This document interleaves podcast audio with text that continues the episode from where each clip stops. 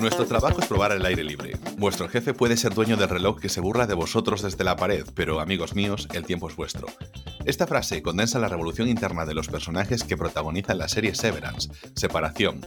Durante nueve episodios nos enseñan cómo la lógica de la productividad hace hasta deseable un procedimiento quirúrgico que segrega una parte de tu conciencia para que viva exclusivamente durante tu jornada laboral y que no interfiera en tu vida privada y viceversa. Perfecto, ¿no?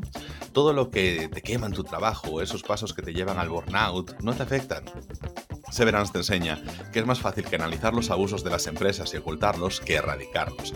Es más fácil ponerte una venda en los ojos cuando abusan de tus compañeros de trabajo que actuar, aunque ese compañero seas tú mismo. Nos enseña que la adicción al trabajo, la pérdida del control y la manipulación corporativa son los males de esta época. Y tiene que venir la empresa de la manzana, la marca más valiosa del mundo capitalista, a decirte que el trabajo mata tu humanidad y que cualquier aceptación sin resistencia a tomar una postura de máquinas de productividad es una derrota sin paliativos del más puro instinto de supervivencia humano. Hoy en Rayos y hablamos de Bueno, Alex Jiménez, continúas aquí ante nosotros. ¿Cómo estás? Contra viento y marea, seguimos aquí. Ana, no te necesitamos. El podcast está ahora mismo en su peak a nivel temático, creativo, organizativo. Y, no pretendo que esto se detenga a corto plazo. bueno, es que aquí se ha dejado una puerta abierta, ha entrado, eh, se le ha invitado a entrar a este vampiro que está eh, captando todos los espacios disponibles de este podcast y además lo hace de una forma muy sutil y sibirina, que es hablando de los temas que a mí me apetecían hablar y no podía hacerlo porque Ana no se veía lo que yo me veía.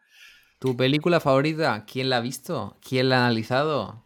Yo, ya está. Y te diré, y te diré, Alex Jiménez, que más gente la ha visto en nada más hablar de ella en 5 horas y 17 minutos. nos oyen hablar de esta maravilla del séptimo arte y, y, transmite, transmitimos, enamoramos a la fanaticada.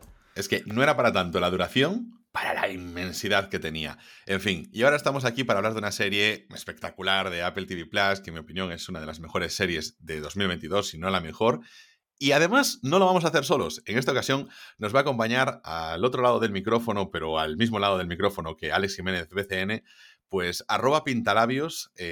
Miriam, ¿cómo estás? Hola, ¿qué tal? La verdad es que muy nerviosa porque es la primera vez que, que, hablo de series, pero en verdad hablo todo el rato de series, así que estoy, estoy contenta de estar aquí. Hoy estáis de suerte porque estáis ante la voz de la calma en TikTok. Sí, tenemos aquí a una persona tranquila, pero seriéfila. Doy fe de que si yo veo mucho cine, eh, yo creo que ella invierte más tiempo que yo delante del televisor. Confirmo. Claro, porque ella entre que tú vas, vas a una peli, sales, escenas, ese, ese, tiempo ya se ha visto tres capítulos más. No, no pierde ese balance. Sí, sí, además soy muy de devorar las series, así que Alejandro en ese sentido es muy contrario a mí, pero bueno, él, él es el cine y yo las series. Bueno, está perfecto porque así tenemos aquí como tres puntos de vista.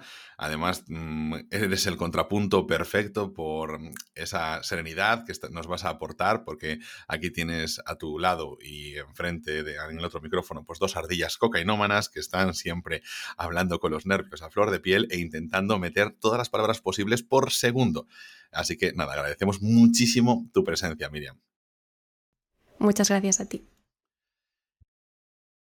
Y vamos entonces ya directamente con la serie. Vamos con, con Severance, serie de 2022 de Apple TV Plus, producida por Ben Stiller y que nos presenta un punto de partida que, bueno, entiendo que es lo primero que le llama la atención a un, o sea, a alguien que diga, bueno, pues de qué va esto, tal, no sé qué, y te, y te pueda llamar, porque no es un drama laboral, no es un algo que sucede en una mm, oficina de Scranton en el día a día y que te cuentan los avatares y desventuras de los personajes, sino que ya te dicen, bueno, para entrar a trabajar en esta empresa, en ciertos puestos requiere pues, un procedimiento quirúrgico en el cual separan tu conciencia, como decía en el editorial, y que lo que tú vives dentro de esa empresa no afecta a tu vida personal porque simplemente no eres consciente de ello.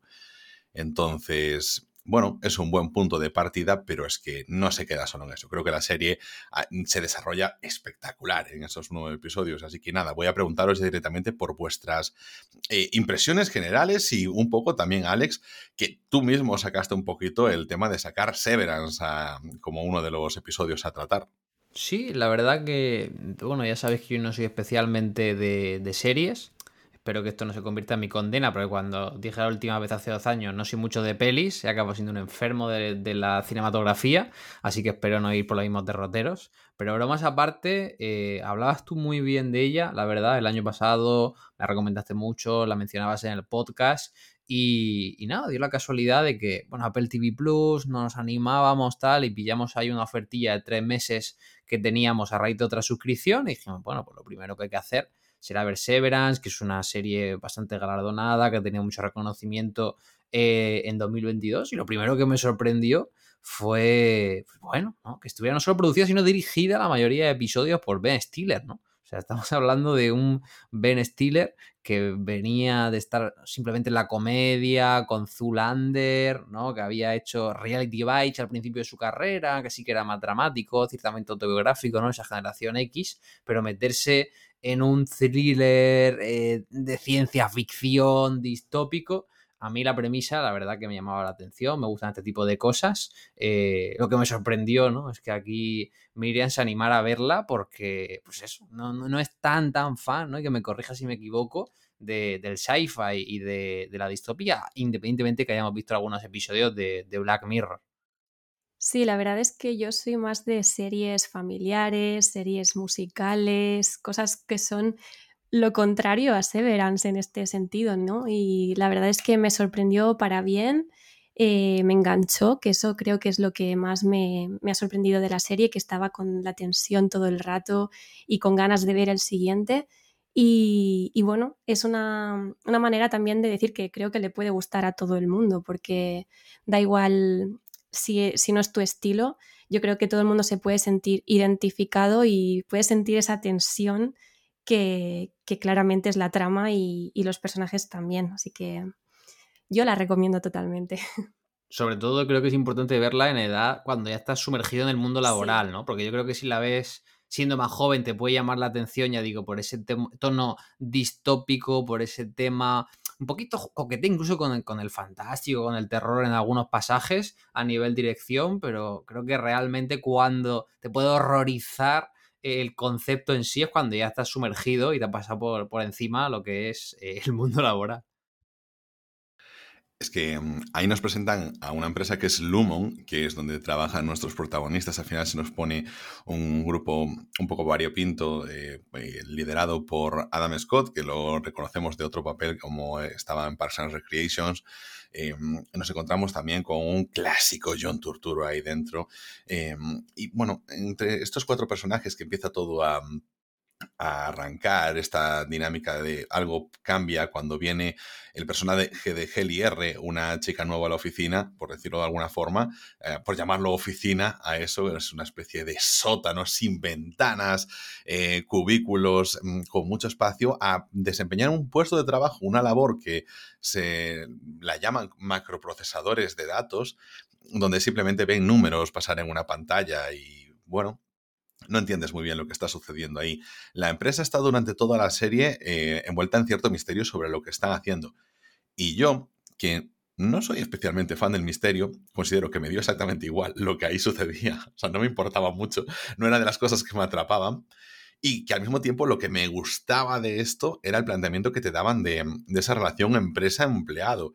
Esas tácticas de secta, esas tácticas de ese lenguaje como muy aséptico, muy de manual de recursos humanos que utilizaban con ellos, pero al mismo tiempo con un fondo muy agresivo de... Mm, si no haces esto, tú eres como un esclavo, porque solo vives aquí dentro y solo vives para el trabajo.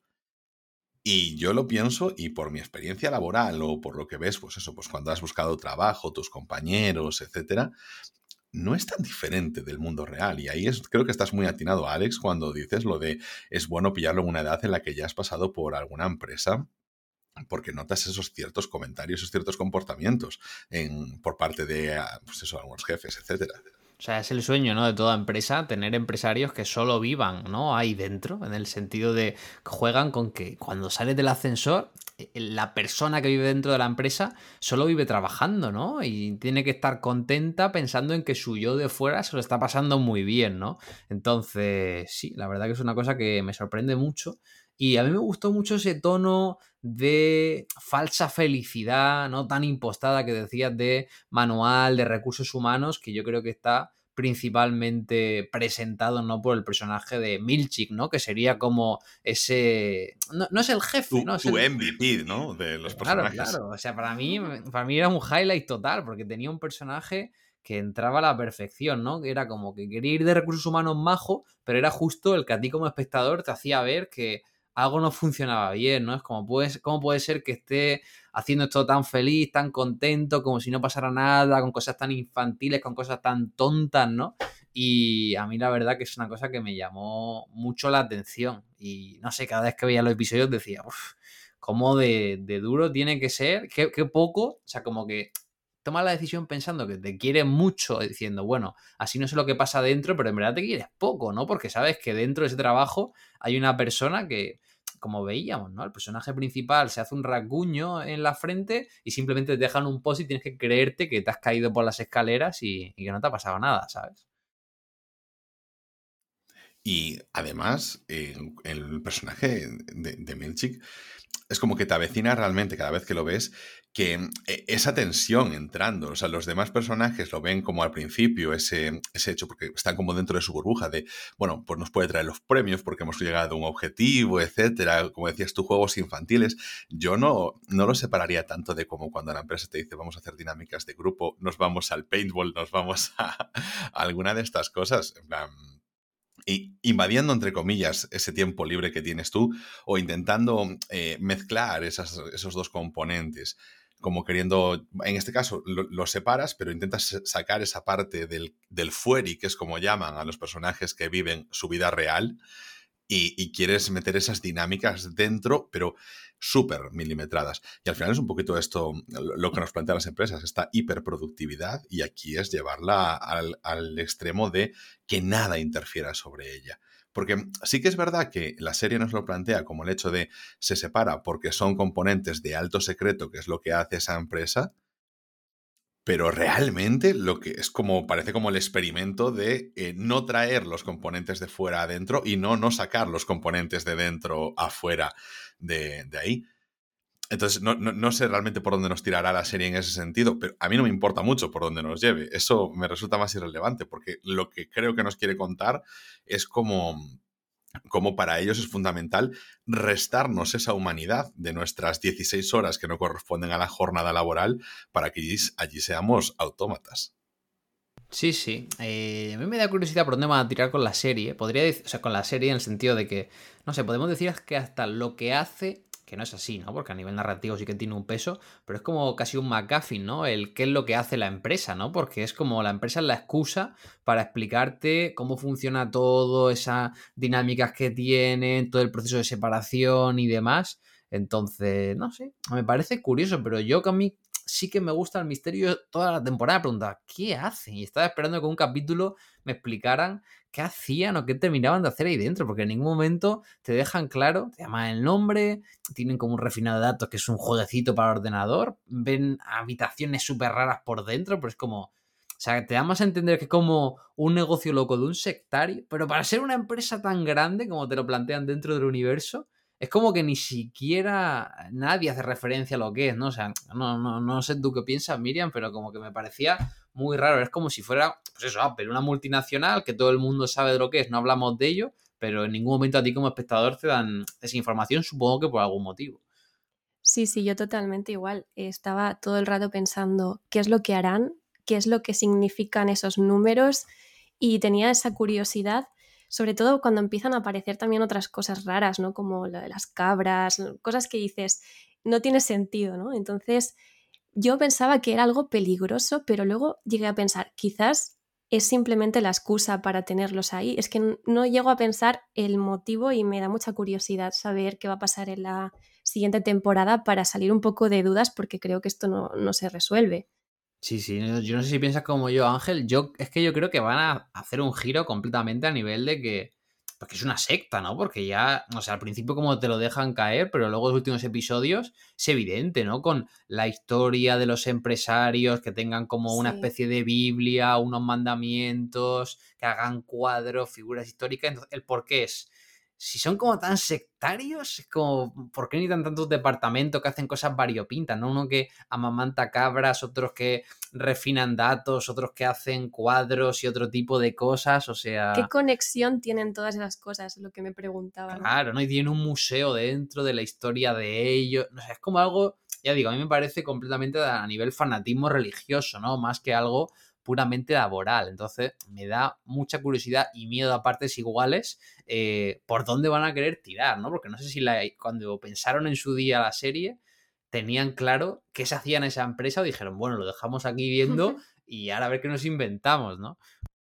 Claro, de hecho, la serie va avanzando y tiene cierta conexión, o sea, tiene una conexión directa política con un senador, es decir, el hecho de que exista ese procedimiento y que sea algo, algo que se pueda hacer es porque previamente se ha podido aprobar dentro del Congreso y del Senado de los Estados Unidos de que tú ahí puedas hacer eso, que haya eh, necesidades de producción que justifiquen el poder hacer este tipo de intervenciones dentro de eso, de un mercado como el estadounidense, donde, pues bueno, poco más eh, estás al borde de poder legalmente eh, vender tus órganos porque el capitalismo en ese sentido manda. Y, y ahí nos lo presentan. Y además juegan con dos vertientes que a mí me gustan, que está por fuera de la empresa, nos encontramos que los personajes a veces se nos muestra un poquito de la vida del personaje principal, de Mark Scout, y, se nos, bueno, tiene una relación, etcétera, pero se han encontrado en un par de ocasiones con gente que está, es contraria a esta práctica del humo, es un debate social que está en la calle. Por otro lado, nos encontramos con la hermana de Mark, que está teniendo un hijo, etcétera, y que al mismo tiempo se encuentra con eso, con la esposa del senador, que se nos presenta también, con la historia de que esto se ha llevado por cauces políticos, y se nos da a entender que el tema de la separación se ha aplicado fuera de los entornos laborales a la hora de la crianza de los bebés. Yo creo que por ahí es donde nos van a abrir em, varios melones, ¿no? Sí, sí, eso es lo que más me sorprendió de repente el giro a a cosas que no son puramente trabajo, pero sí que son trabajo en el fondo para algunas mujeres y no sé, me, sorprendió el giro al, tema, pues eso, feminismo y, yo tengo mucha curiosidad por saber cómo van a, seguir con este tema. Sí, es como que se entiende que a nivel político hay un, podemos decir que probablemente sean los republicanos que están a favor de hacer este tipo de prácticas, que quieren como demostrar el caso de éxito de la empresa, ¿no? O sea, como uno de los puntos de giro más relevante cuando entiendes que el personaje de Holly que parece como la nota discordante que hace que todos abran los ojos, en verdad su Auti no, su Fueri, no quiere que salga porque es como parte de la familia detrás de la empresa y ella misma quiere demostrar la viabilidad de este proyecto para, se entiende, ¿no? Con intereses políticos y que eso digan, bueno, si funciona en la multinacional, por así decirlo, más grande del país, ¿por qué no podemos aplicarlo a otros sectores de la vida, ¿no? Entonces, no sé, me da bastante curiosidad, sobre todo con esa, esos puntos finales, ¿no? De que se, desconectan, no se desconectan, porque claro, en el momento en el que tú, aunque sea durante unos segundos, ves cómo es tu vida de fuera, ya es todavía más depresivo la vida de dentro, ¿no? Porque como que tu persona que está dentro trabajando, como nace, por así decirlo, en el momento que hacen la separación, no puede añorar, por así decirlo, lo que hay fuera, ¿no? Porque son ambientes fríos, cerrados, sin luces, no saben cómo es nada fuera de ahí pero en el momento en el que ves que tienes una familia, que tienes un hijo, que tienes lo que sea, ahí es cuando sí que verdaderamente puedes perder la cabeza porque en cierto modo es como que un trabajador de verdad te encerraran ahí sin que haya esa separación a nivel cerebral. Y en este caso, como el que comentaba Anso, de, de las mujeres, es como una mujer que tenga un embarazo, después quitarle el recuerdo ¿no? de su hijo, eso es muy fuerte. Hay un punto que a mí me gusta mucho dentro de la serie que Voy a decir, hay un punto que, por cierto, creo que se, se planteó, pero luego quedó un poco suelto, que es el personaje este de Pity, que es el, era el amigo de Mark, que sí que es que removió un poco el tema y hace que el, que el Out y que el Fury de Mark pues esté pues, más interesado en descubrir lo que está sucediendo.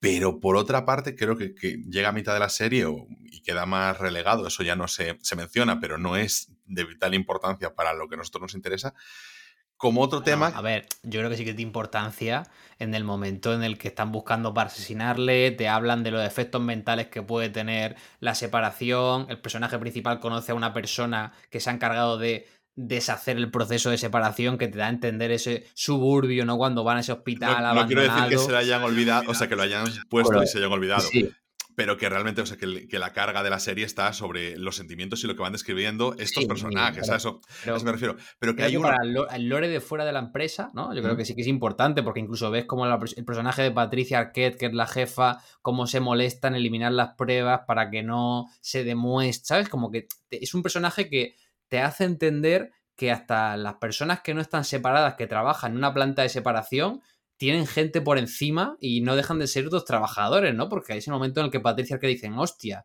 si demuestran que un tío ha escapado, ha hablado con uno y se ha podido de separar, tengo que eliminar todas las pruebas posibles para que no se me caiga el pelo, ¿no? Y ahí es cuando realmente también entienden lo turbio que es, que no es simplemente que los jefes de los separados eh, sean los poderosos, sino que hay algo todavía, ¿no? Por, por encima. Perdón aquí la, la discrepancia. No, no, no, no, eh, para nada. Simplemente me refiero a que eso, que eh, el peso de la historia recae sobre ese descubrimiento de, de los personajes que están dentro de Lumon. Pero hay una cosa que sí que creo que se mantiene de una forma bastante constante y bien, que es el sentimiento de Heliar de yo me moriría incluso, prefiero hacerlo a seguir aquí pero que su Fueri le dice, no, olvídate, tú vas a continuar aquí dentro. Ese sentimiento en el que dentro ese trabajador no puede renunciar, no puede hacer nada, está ahí esclavizado, es parte de una persona y su propio ser, su propia contraparte, es quien lo está esclavizando ahí. Pues sí, ¿no? O sea, ese momento, ¿no? Miriam, cuando literalmente se intenta suicidar dentro del ascensor y es como que tu último recuerdo es que te estás suicidando y el siguiente es que te han bajado y simplemente tienes una marca en el cuello y sigues trabajando. Es impactante y a la vez es un reflejo de que, de que podría pasar en la vida real con esta dualidad, ¿no? De, de no quiero estar aquí, pero tengo, que trabajar, tengo, tengo que conseguir dinero. Es un poco lo que es el trabajo, ¿no? Sí, que a veces sientes que eso, que no tiene sentido lo que estás haciendo, que te matarías, que cualquier cosa, pero es como, bueno, pues hay algo que me tira, que tengo que seguir, pero no estoy siendo feliz. Nada de ningún propósito me, me ata a seguir en esto. Yo lo pensaba un poco y decía, a ver, hay dos cosas que me gustaría comentar, porque una de ellas me pareció un poquito chirriante. Entonces, a vosotros qué opináis. Hacia el final de todo, cuando consiguen encontrar un mecanismo por el cual pueden despertarse en la, fuera de ese ascensor, fuera del humo, hay un personaje que se tiene que quedar para mantener eh, esa situación en la que, porque necesitan tirar de dos palancas físicamente a la vez, y yo digo, porque esa persona tiene que estar estirándose y hacer un esfuerzo ímprobo cuando a lo mejor puede coger un palito o alguna cosa, ¿no? Que se genera una tensión que a mí se me hizo un poco cutre. ¿No, no lo pensáis vosotros? Era un poco exagerado, pero como que tampoco te colocan nada en la sala que digas tú puedes poner aquí. No, en la sala no, pero tienen que ese material de oficina, una grapadora, un poco alargar un poquito esa mano, ¿sabes? Ya, ya. Fue un poquito cogido con pizzas. Es un recurso tramposo, pero bueno, es una serie, ¿no? A fin de cuentas. A mí me gusta el drama, así que A ver, ver, a un tipo que se pone valeroso porque sabe que tiene una familia afuera y resistiendo mientras le están reventando la puerta. Ah, a mí estas trampitas eh, no, no, no, no me incordian, ¿no? Ya todo, sobre todo en un, programa final, que no, que estáis con el drama y con el clímax, a favor. No me pareció muy mal. Lo que pasa es que lo estaba pensando y decía yo, a ver, a ver, un poco me pareció. Exagerado, no, innecesario. no. ¿Sabes? Como si fuese otra situación o que le estuviesen eh, el personaje. Eh, de, Mitchell que estaba allí detrás, pues esa presión, si la estuviese manteniendo durante todo el tiempo, pero todo el rato en que no es así, pues me quedó un poco tal. Pero sí que me gustó un tema que es el que planteaban, es este personaje, de Gavin, si no recuerdo mal el nombre, eh, porque yo lo vi hace, ahí hace tiempo, em, dice, yo me quedo, vosotros salid y, y veis, porque considero que esto pues va a tener más recorrido. Mm, él porque sabe que tiene el control de volver, pero yo soy él y yo digo, yo tengo que lanzarme a ver lo que encuentro por aquí. No, en, cualquier momento, cualquiera de estos em, se, muere, se muere, la, la lían pardo. O sea, confías muchísimo en tus compañeros y me parece que es el personaje que además durante toda la serie les va poniendo más pegas a todos por lo que quieren hacer. Se la está poniendo siempre a John Turturro porque quiere ver al tío del que está pillado, se la está poniendo a Mark como jefe porque no está suficientemente eh, pendiente de las cosas. Bueno, la verdad no mucho, pero bueno, porque total se está intentando es tu compañero, ¿no? El que parece que tiene participaciones en la empresa, pero es un asalariado más, ¿no? Que tiene ese sentimiento de pertenencia. Que bueno, hablabas de la trama, de ese romance prácticamente homoerótico entre dos devotos de esta religión, entre departamentos distintos, señores cincuentones. Eh, tremendo ver a Christopher Walker, ¿no? Aquí haciendo el, papel, ¿no? Un veterano de, de, la actuación como él, creo que es una trama también pues muy interesante, ¿no? Porque parecen dos personas rectas, tampoco sabes cómo es tu vida de afuera, no sabes si tienes pareja, si no tienes pareja, si tienes una, pues un sentido u otro, ¿no? Y el hecho de que también jueguen con el romance, que es una cosa que tiene sentido, ¿no? Cuando no ves a nadie, es una parte de tu vida, me pareció curiosa. Y no saber si en la vida real has salido del armario o tienes una, una mujer. No, no, totalmente, ¿no? Y cuando se despierta, ¿no? Y le busca, intenta ir a por él y ve que sí que él sí que tiene pareja, tal, es un golpe fuerte. Y bueno, hablabas de que no entendías por qué este, ¿no? Se, se quedaba dentro. Y yo entiendo que, o sea, que no se vaya afuera porque recordemos que él es el primero que ve la vida fuera, ¿sabes? a él le, despierta conscientemente la empresa eh, para comentar una cosa y es cuando ve que tiene hijos. Entonces, ese es su, su momento, su punto de giro, ¿no? Él es el trabajador leal, corporativo, que no se fía, y cuando ve que realmente tiene hijos y que le están manipulando a su auti también, a diferencia de lo que le han dicho, cuando nace en él ese sentido. Es como cuando eres fiel al jefe, piensas que el jefe te va a querer siempre y de repente coge y o te baja el sueldo, te hace una putada o lo que sea y dices, hostia, que no es una familia tan feliz como me pintaban, ¿no? O sea... Pero realmente vosotros, si hubieseis visto a vuestros hijos, ¿no queréis volver a verlos? Porque yo, yo a lo mejor me lo pensaría y volvería a verlo. Ya, también, también. Ahí está ese dilema de ¿voy o también muestro solidaridad con mis compañeros para que ellos mm. sepan cuál es la vida que iban fuera? Claro, claro, yo entiendo ese, gesto realmente de soy una buena persona que me he enganchado a este tema del trabajo, me he obsesionado, yo soy el primer defensor, pero y quiero que vosotros lo veáis, porque no solo es lo que yo pueda contar. Claro, lo que pasa es que como nos viene además de esa escena tan potente en ese capítulo 7, sí, el del jazz desafiante, creo que se tradujo aquí, donde él se vuelve loco y responde de una forma muy agresiva dentro de la empresa, precisamente por eso, por ese sentimiento de saber que de repente tiene un hijo y que de repente para él eso es súper importante cuando, en qué momento le había importado al no saberlo, al no conocerlo. Y, ve como el señor Milchik está celebrando que una chica ha conseguido el pleno de puntitos en su minijuego y están ahí bebiendo ponche y bailando jazz, ¿no? Es como que ahí se le va completamente la cabeza, es decir, cómo nos engaña, ¿no? Es como el momento en el que hace clic su cabeza, que yo creo que es un paralelismo a lo que digo, ¿no? Cuando te puede hacer también el clic cuando estás en una relación de trabajo tóxica, ¿no? Dentro de, tu empresa. Es, eh, además, juega con ese detalle de que él siempre ha sido muy correcto con el tema de los puntos que se ganaban, de conseguían esas pequeñas cosas como un atrapaderos, cosas así. Y es este personaje, a ver, realmente creo que es el tapado, pero es que nos da, nos da buen juego dentro de la, de la trama. Buf, em, creo que tiene mucho de qué hablar, pero yo solo quería pasar antes, no sé si vosotros tenéis algún otro personaje más, pero el último es el cuñado de nuestro protagonista, que es quien, escribe, ¿eh? es quien escribe el libro que llega a manos tanto de Gavin como del propio Mark Scout, que es como que les da un poquito estructura en esos pensamientos y esas inquietudes que tiene. ¿Qué, ¿Cómo lo visteis vosotros? O sea, es divertido, ¿no? Porque como que en el mundo de fuera parece un pringadillo que escribe el típico libro medio de comedia, medio de autoayuda, que no le toman en serio. Pero claro, como la gente dentro del trabajo no tiene ningún tipo de estímulo del, del mundo real, en el momento que lee cosas, aunque sean obviedades, aunque sean tal, a mí me encanta el momento en el que, bueno, ¿no? El personaje de Adam Scott va a leérselo al lavabo, tal, cual, no sé qué, pero de repente, ¿no? El, otro personaje del que estábamos hablando, el trabajador fiel, de repente se lo recita de memoria, ¿no? Diciendo, yo lo he visto en tu cajón y también lo he leído y esto me está haciendo cambiar, ¿no? Como si estuvieran ahí leyendo, pues no sé, el, libro rojo, ¿no? Ahí descubriendo otra forma de entender el mundo. Son frases que ha dicho todo el mundo muchas veces, pero como ellos no han tenido esos estímulos y todo, pues piensan que es lo mejor que han leído en su vida, porque es que es lo único que han leído. Sí, sí.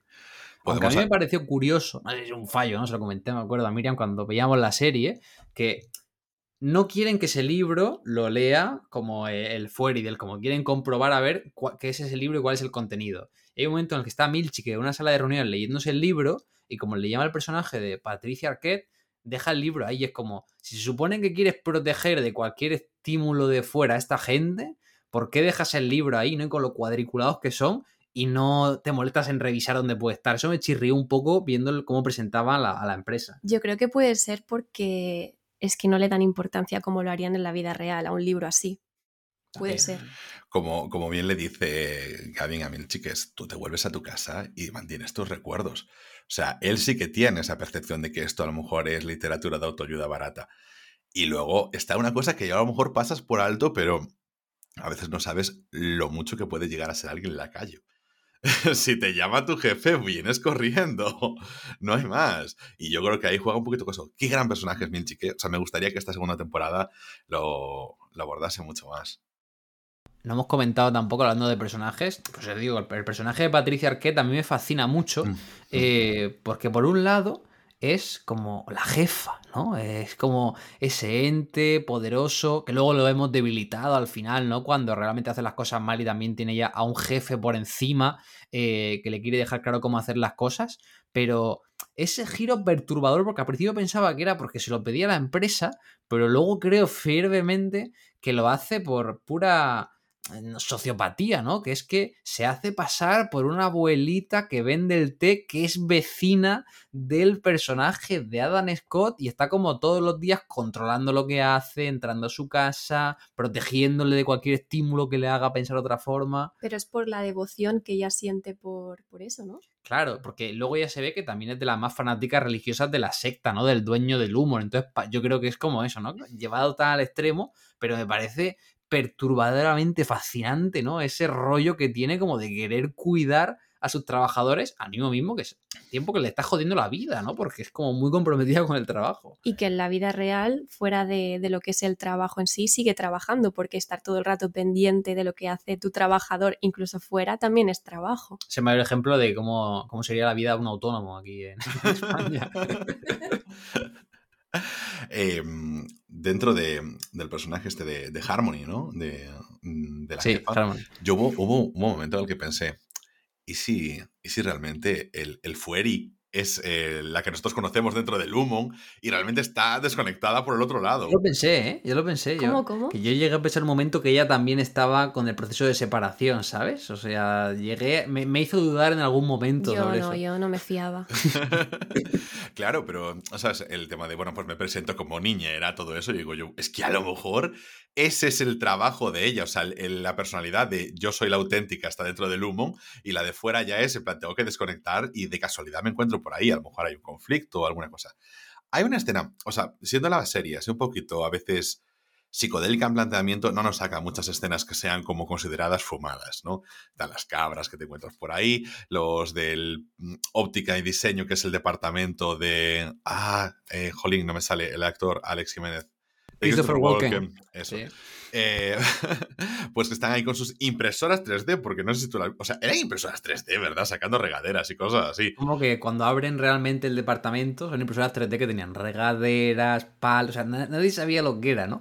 y, nada realmente eh, de trabajo en cadena ni con altamente eso fascinante también, eh, otra de las incógnitas para la segunda temporada ¿Por qué separan tanto? Yo creo que, bueno, es evidente, ¿no? No separan tanto los departamentos porque son conscientes que cuanto más relación social tengan entre ellos, más posibilidad hay de despertar el coco, ¿no? Pero cómo les venden a todos los departamentos que hubo una guerra entre departamentos y en cada representación que le cuentan a uno, los malos fueron los otros, ¿no? Para que se odien entre ellos y incluso teniendo la libertad de ir a visitarlos, como que, no quieran hacerlo. Es que esto también puede pasar en, empresas reales, es la página 37 del, no, la página 37 del manual de directivos. Tú entre departamentos tienes que hacer tal y dentro del mismo departamento, ojo, cuidado que esta otra persona ha hablado mal de ti, no te alíes mucho con ella. No te sindiques, no vaya a ser. ahí, ahí juega. Me, me gustó ese juego como lo marcaron.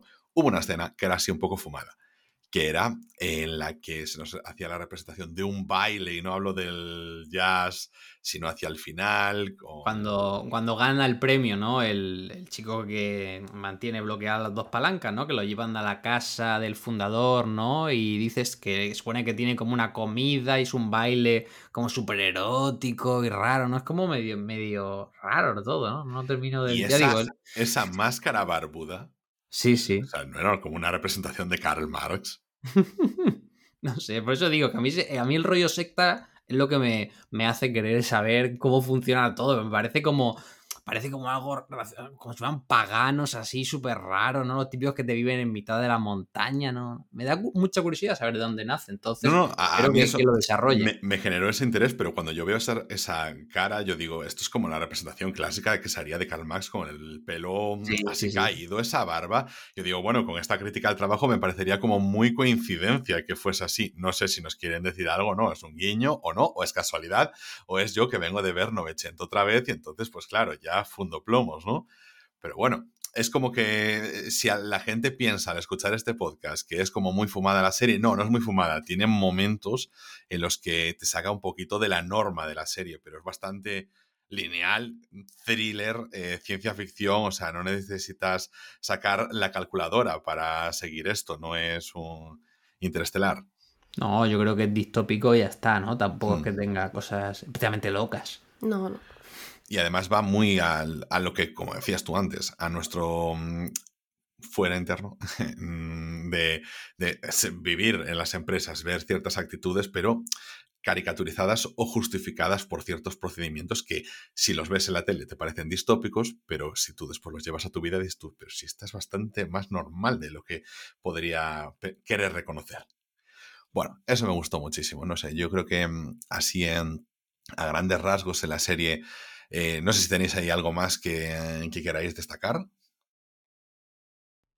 A mí me gustaría destacar cómo está hecha visualmente, ¿no? Los pasillos, los colores y también la música, como que te hace estar en un ambiente muy, muy, muy dentro, ¿no? Y que no puedes escapar de, él. Sí, la verdad que a, a, nivel visual, dirección de fotografía y demás, me gusta mucho, ¿no? Como esos blancos, sobre todo. A mí me encantaban las escenas que se iban, pues, eh, y el personaje de, Adam Scott y iban paseando por los pasillos, que eran como unos pasillos interminables, que incluso se ve el mapa y pues eso, todo blanco, todo blanco, todo estrecho, tal, o sea, era que pues, como que parecía que era todo lo mismo, ¿no? Como intentarte... Y no sabes cómo ellos se acuerdan del, sí, camino. Sí, sí, eso es lo más fascinante, que están andando media hora y saben perfectamente a dónde van y no hay ningún tipo de cartel ni nada. Y no han visto nada exterior, no saben cómo son, no sé, los parques, la vida afuera y están solo en esas cuatro paredes que son infinitas, ¿no? Sí, sí. Entonces, a mí me parece muy, muy interesante también a nivel. cómo lo presentan visualmente todo. Y la intro. La intro, es una pasada. La intro está muy bien. Más que las intros de Apple TV, la verdad que están muy bien en general de, la mayoría de series. bueno, eh, de, esa luz, luz de, de, lúmenes fríos, ¿no? Para estilo más puro estilo casino, ¿no? De no ves nada de lo que sucede a tu alrededor, no te despistes, pierdes la noción del tiempo, el control de la realidad de fuera, pero al mismo tiempo haces que los biorritmos del cuerpo estén acelerados porque tiene que saber el cuerpo que está de día. Em, lo, piensas un poco después y dices, realmente ellos juegan que es invierno después, entonces nunca hay luz solar fuera y siempre son así paseos nocturnos y tal, juegan muy bien con ese contraste. Qué, bien tirado está Severance. O sea, cuando lo estaba yo reflexionando así un poquito, veía más cosas que, que me gustaban. Y, nada, vosotros que eh, lo hemos comentado así un poquito a lo largo del episodio, pero recapitulando un poquito, ¿qué es lo que le pedís a esta segunda temporada que, que se vendrá de Severance? Yo a la segunda temporada mm, le pido más lore, en el sentido de que me gusta que hayan jugado con el despiste, no saber lo que viene, no saber lo que hay, no terminas de entenderlo. A mí me gustaría que esta segunda temporada me explicara más historia de qué es Lumon, qué hacen, que me hubiera alguna trama sobre el fundador, cómo funciona la familia, más allá del conflicto que generará entre los trabajadores el hecho de haberse desconectado y que les hayan pillado, ¿no? Que es como que le han cliffhanger. Ahí me gustaría mucho, pues, no sé, haciendo paralelismo, cuando ves la primera de, de, Matrix, te plantea algunas cosas guays, pero para mí, que ya lo reivindicamos en el episodio que hicimos, Ángel, lo guay de Matrix, Revolution y Resurrection era ver eh, Reload, perdón, y, Revolution, todo lo que amplían, ¿no? Los personajes, todo demás. Entonces, creo que es un universo lo que han plantado tan amplio, no han plantado tantas semillas, que hay mucho contenido para, explicar cosas.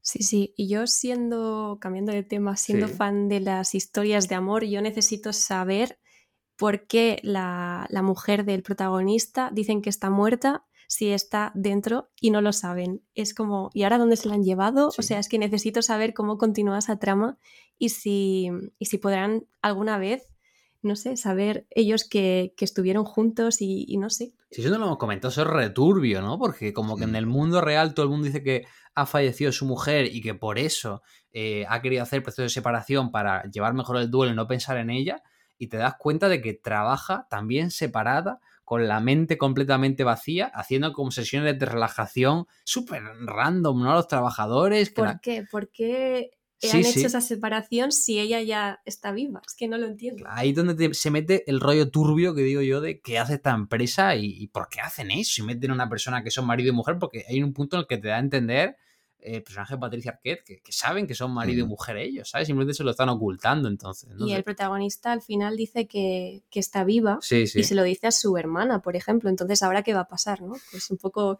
Yo es que las tramas amorosas ahí es como... necesito saberlo. La, serie, de hecho, juega un poquito a ver con esa ocultación de que, bueno, se ve que rompe una foto, no se está viendo muy bien. Tú ya conoces al, a la actriz que, hace de, ese personaje, pero no sabes que es su mujer. Y como que quieren dar a entender un poco que Es a lo mejor esa, esa persona, ¿no? En cierto modo, porque pero al mismo tiempo también es un poco mm, obvio en el momento en el que están planteando ese momento en el que él siente empatía por ella. Pasan a una escena en la que están Milchik y, mm, Harmony hablando, diciendo eh, es un éxito que no se reconozcan eh, estando ahora juntos, ¿no? Algo así decían. Mm, y, es como que, vale, te estás ya dando a entender que esto es alguien conocido en la vida real y es como que las piezas te están encajando ya ahí. Luego juegan un poquito más con el misterio, pero tú ya, ya sabes por dónde van los tiros. Y nos dejan ahí con ese misterio. Bueno, no sé, eh, yo espero que nos aborden un poquito más sobre la, intención de tener a gente sin realmente hacer nada productivo allí. O sea, si es como experimento social. Claro, es que es lo que te digo, yo creo que esto tiene un componente turbio, distópico, que me, llama mucho la atención, porque es que no hacen, no hacen nada de provecho. O sea, porque dicen refinamiento de datos. ¿Qué refinamiento de datos? Están jugando a un... Y, hay un momento que te dicen, ¿qué números tengo que coger? Y dicen, ya lo sentirás, ¿no? Y el hecho de que ellos en un punto sientan miedo por unos números y sean los que tienen que elegir. Es como que, ¿qué, le han hecho además de, separarle las conciencias, ¿sabes? Es que no, Bueno, y el resto de departamentos, porque un tío le da de beber a cabras, ¿sabes? O sea, no tiene sentido ninguno. Es igual, es el departamento que tiene más sentido, o sea, la cabra tiene que beber. sí, sí. Ya digo, a mí eh, el por qué es tan poderoso este hombre, ¿no? Y ese imperio que tiene, eh, pues no sé, me, da mucha curiosidad. Esa religión, ese culto, parece súper interesante y espero que haya, siga habiendo cuestiones, preguntas, pero también alguna cosa respuesta en segunda temporada. A mí en ese planteamiento de eh, que son trabajos sin sentido, en cierto modo, es algo que, una vez más, no me difiere tanto de la realidad. Yo a veces lo pienso, muchos trabajos son mover dinero de una cuenta para otra sin realmente aportar nada. O sea, me viene a la cabeza siempre el libro de, este lo cito mucho, que es el Trabajos de mierda de David Greber, que, realmente habla sobre eso, sobre la inmensa mayoría de trabajos que hay en, la, eh, en el mundo occidental que no aportan nada, que si desaparecen a nadie más le afectaría que a tu nómina o a la otra persona. Se, crearon, se crearon tareas para abastecer esos trabajos, ¿sabes? Y no al revés, que se creara un trabajo porque hacía falta una necesidad, es como que crean cosas simplemente para meter empleo, entonces pues... Y estás tantas horas ahí trabajando para algo que sabes que no es importante, que no mm. Ayuda a nada, es que no sé. Pero la empresa en la vida real te lo vende como que de vida o muerte y aquí igual, les venden que eh, está todo codificado, súper importante, y, y, nadie hace preguntas porque dicen, bueno, es importante lo que tenemos que hacer y ya está, ¿no? ¿Qué es lo que te pasa pues cuando tienes un trabajo de estos también? Exactamente. Entonces ya no sé si es una, si es una genialidad así de, de Severance de hacer esta crítica a mayores de todas las demás que hace, o simplemente es una parte instrumental para la trama. Pero yo quiero pensar que sí y que somos más listos de lo que creemos. Bueno, chicos, eh, yo creo que chapamos aquí el chiringuito con todo esto que hemos comentado de, de, de Severance hasta ahora. Eh, no sé, eh, como Miriam es nuestra invitada, eh, no sé si tiene alguna recomendación de, películas o si Alex Jiménez quieres entrar tú con una recomendación ya. Oh, que recomiende, que recomiende ella. ¿De serie o de películas? Lo que quieras. Lo que te apetezca. A ver, pues de series. A ver si puedo elegir. También he pensado eh, en una serie que cuando estaba en TV Time, es una aplicación que uso para, para bueno, ir apuntando los episodios que veo y ver los comentarios de otras personas, vi que la serie de Severance también lo recomendaba gente que había visto otra serie de Apple TV que se llama Trying que no tiene nada que ver con, la serie, porque es una serie bonita, es una serie familiar, eh, drama, comedia, pero la gente decía que, bueno, que el nivel de la calidad de esa serie era parecido a, Severance porque es de Apple TV y, la verdad que la he disfrutado mucho, la he devorado, son tres temporadas y me recuerdo mucho a This Is que es una de mis series favoritas. Y en español se llama Ciclos, que he dicho Trying, pero bueno, que le cambian el nombre.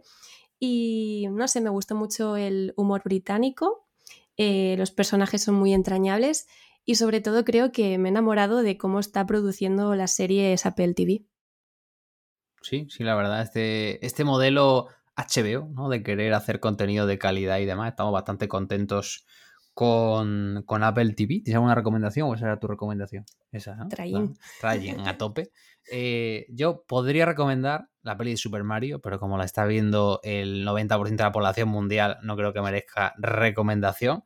Así que una serie que voy a recomendar y también os recomendaré de paso que veáis, la, serie. que veáis la serie y que escuchéis el programa que hicimos hablando de esa serie, ¿no? que fue mi debut en estos lares es Mr. Robot, ¿no? Porque yo veía Severance y son dos ligas distintas, son dos cosas diferentes, pero me, recordaba también mucho, ¿no? En, cierto sentido, el cómo lo presentan, esto de que parece que habla de una cosa y es de otra, ¿no? Mr. Robot parece que va de hackers, pero luego te habla de cultura laboral, tiene parte de drama familiar, habla de enfermedades mentales y demás. Entonces, yo creo que a la gente que le gustó Severance, le puede gustar Mr. Robot. Miriam incluida dijo que igual ahí le da una chance, aunque sea hay algunos episodios. Y, además, si os gusta luego la serie, cuatro temporadas como cuatro catedrales, sabes, mail. Estoy esperando ya que siga dirigiendo cositas nuevas. Tenéis nuestro podcast analizando la serie, así que no, no creo que se pueda recomendar algo mejor. De hecho, mucha gente en la aplicación que he dicho estaba como comentando que Mr. Robot se parece a Severance. Al revés. Bueno, se parece a Mr. Robot. Habló el pureta. juegan con el rollo así como tecnológico, oscuro, ¿no? También mm. juegan mucho con el cliffhanger y demás. Son series que se toman su tiempo, ¿no? Son capítulos de una hora. Mr. Robot tiene una dirección muy parecida a cinematográfica en algunos momentos. Entonces, ya digo, yo lo veía y me daba una vibe similar. Tú que lo has visto y también te gustó mucho Ángel, no sé si te dio también un poco de, recuerdos. De hecho, creo que te, había pasado uno de estos tweets en los que decían, si te ha gustado, o sea, series similares a Severance, y ponía ahí Mr. Robot, y yo, eres tú, Alex Jiménez, o sea... Eh, dentrísimo, estoy de acuerdo, son dos series que me han encantado en su momento, eh, Mr. Robot y ahora Severance, y bueno, a ver, creo que es más asequible para todo el mundo Severance, a todo el mundo le recomendaría que empezase por ella y además recomendaría mucho a la gente que después le diese esa oportunidad a Mr. Robot porque, claro, si le das oportunidad a Mr. Robot y empiezas por el primer capítulo, es un capitulazo, entonces aprovechas y ves un piloto de inmensa calidad. Eso ayuda mucho. Me gusta que haya recomendado la de Traging, porque es que mm, yo no la he visto, ¿no? Vale, pero eh, ahí Apple TV, o sea, tiene un modelo, como dices tú, que sea estilo HBO, hay querer hacer menos producciones, pero de más calidad. Y yo no apostaba nada por él. O sea, cuando salió en 2019 yo decía, yo, pues es que menuda, menuda broza me está sacando y, voy a, o sea, vas a pagar, o sea, porque yo tenía, cuando empezó como que tenías un año gratis y ahí como que había margen a que fuese incorporando contenido pero ahora tienes de verdad contenidos. Ahora es una plataforma que sí merece la pena, pues oye, pues, eh, y tienes un montón de promociones, rollo tres meses gratuitos, con las aplicaciones, con la televisión, con el Game Pass, con lo que sea, te los va dando, y que tú le eches la visual y te encuentras esos series como Severance, como Trying, como The Morning Show, que la estabais viendo vosotros, son muy buenas y películas también de, gran calidad y sobre todo eh, que como que, se justifica un poco que tienen un montón de pasta y que aparcan el camión lleno de dólares delante de la puerta de ciertas productoras a sacar contenido y que se ve la calidad. Por lo menos se ve el dinero gastado, ¿no? Entonces eso, eso también mola ver cómo una empresa pues quema sus billetes y como decía editorial, una sorpresa tan grande que una empresa que es el máximo exponente del capitalismo a nivel de la empresa más valorada del mundo en miles de millones, te salque una serie de, esa crítica empresarial de esta, de esta magnitud. ¿eh? O sea, bueno, Pero eso es típico, ¿no? Eso es como se dicen que los poderosos, el mayor logro que tienen es hacerle creer al, al pobre que tiene libertad cuando no lo cree. Pues esto es igual, ¿no? Cuando una empresa, una Expresamente te lo dicen en la serie. Claro, te lo dicen, es verdad, Juan, lo, recuerdan esa frase y esto es lo mismo, ¿no? Es como, bueno, somos una multinacional, mira qué autocríticos somos, tal y cual, ¿no? Pero es, es el engaño que siempre hace al pobre hámster en la rueda para que se piense que no, no está yendo en círculos. Correcto. Yo entonces os voy a cerrar esto ya con simplemente dos recomendaciones. Una es, siguiendo el, bueno, un poquito lo que decía Miriam de el estilo HBO, no puedo dejar de recomendar lo que le recomienda a todo el mundo, que es Succession, porque cultura empresarial... Eh, tremendo. Hay un tema que me gusta mucho, que es el tratamiento de eso, del lenguaje de las empresas, de tener que hablar de una forma muy correcta para evitar demandas y cosas así, que en Succession se lleva mucho al extremo, mientras hay unos personajes que te están eh, mandando meterte la cabeza dentro del culo y rebobinar eh, así abiertamente, porque es como que tienen cero reparos. Los que son así más lacayos tienen que dar 30 vueltas hasta para decir cualquier cosa muy convencional. Me gusta cómo se juegan con esos detalles, porque es algo que nosotros vemos eso en el mundo empresarial y que, ese lenguaje antinatural a mí me chirría mucho cuando lo veo en mi día a día y yo siempre juego, provoco un poco rompiéndolo y haciendo que los demás lo rompan, diciendo lo que quieres decir es esto. y, y, me gusta cuando se trata así, sobre todo porque creo que sesión es magistral en guion, en planteamiento, en dinámica y es una gran comedia. Aunque nunca se haya planteado como comedia ni se presente como comedia, es una comedia y no involuntaria. Es una comedia, lo que pasa que no tiene gags como tal y todo el mundo se la recomiendo mucho. Y si me viene muy bien que hayas dicho ese tema, Alex, de hacer creer a los demás, a los pobres, que son libres de elegir, para aprovechar y meter una recomendación de una película. No he visto la serie, pero la película sí la recomiendo mucho, que es la de Snowpiercer. No sé si la viste, es la de Rompenieves. Pues está muy, muy interesante. Es una película coreana de Park Chang-wook y mm, al mismo tiempo protagonizada por Chris Evans. Pero bueno, eh, quitando ese mix, eh, está muy, muy recomendada. Va sobre un tren que después de un apocalipsis en la humanidad, donde ahí viven el resto de lo que queda vivo de la humanidad, se va moviendo de una forma infinita y por supuesto los vagones están divididos por clases, porque hasta, hasta después del apocalipsis va a haberlas. Y bueno, cómo se relaciona eso y las dinámicas de poder que allí existen. Está muy chida, muy divertida, muy interesante. Y con esto chapamos el chiringuito. ¿Os lo habéis pasado bien? Sí, yo me lo he pasado bien como siempre. ¿Tú, Miriam? Me ha encantado, la verdad. A ver cuándo me invitáis otra vez. Ah, bueno, bueno, que empezó con los nervios y ahora a ver cuándo me invitáis otra vez. Bueno, Ángel, ahora que no está Ana, está buscado de gente. Si tenéis alguna un tema que os gusta a los dos en común, ahí podéis hacer una oferta de, contrato, ¿no, Ángel? En paso yo al banquillo. Es que yo, yo estoy ahora mismo en la época. No es que, no es que esté buscando gente, es que estoy en la época esta de, eh, haces un break con tu pareja y entonces, a, ver, ¿qué sale por aquí? Vamos a experimentar cosas nuevas. Entonces yo abiertísimo. O sea, a poder decir un montón de cosas, o sea, comentar un montón de cosas que mm, de forma normal a lo mejor no podría porque Ana y yo no hemos coincidido con esa serie o película y, poder abordarlas. Entonces, encantado. Bueno, que chapamos el chiringuito por aquí. Que podéis eh, mandarle muchos eh, corazones a Miriam en arroba pintalabios, ¿verdad, Miriam? Sí, así es, es arroba pintalabios. La verdad es que no tiene mucho que ver con esto, pero también es... Yo creo que os gustará. Sí, es un contenido súper guay el que hace. Eh, no sé, es como buscar el libro de El Zen, pues ahí está, pero es una cuenta de TikTok o en Instagram, ahí la podéis localizar. Alex, en arroba Alex Jiménez BCN os va a dar un poquito la turra, ¿verdad, Alex?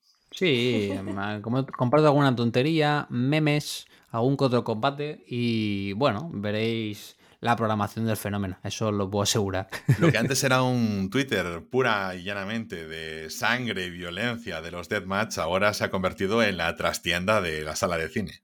Correcto. Pero bueno, siga, lo poco de wrestling que comento sigue siendo violento y sangriento. Entonces, si os gusta cine fantástico, terror, eh, Deathmatch, La Sangre o bien Kristen Stewart Barreche, estáis en el lugar adecuado. No hemos comentado Florence Pugh porque eso creo que solo me lo mandas a mí por DM, pero... Pero sí que comentamos que podéis escribirnos ya en términos generales sobre lo que os ha parecido el podcast, eh, sugerencias, cualquier cosita que os apetezca en arroba rayos podcast, nuestra cuenta oficial en Twitter.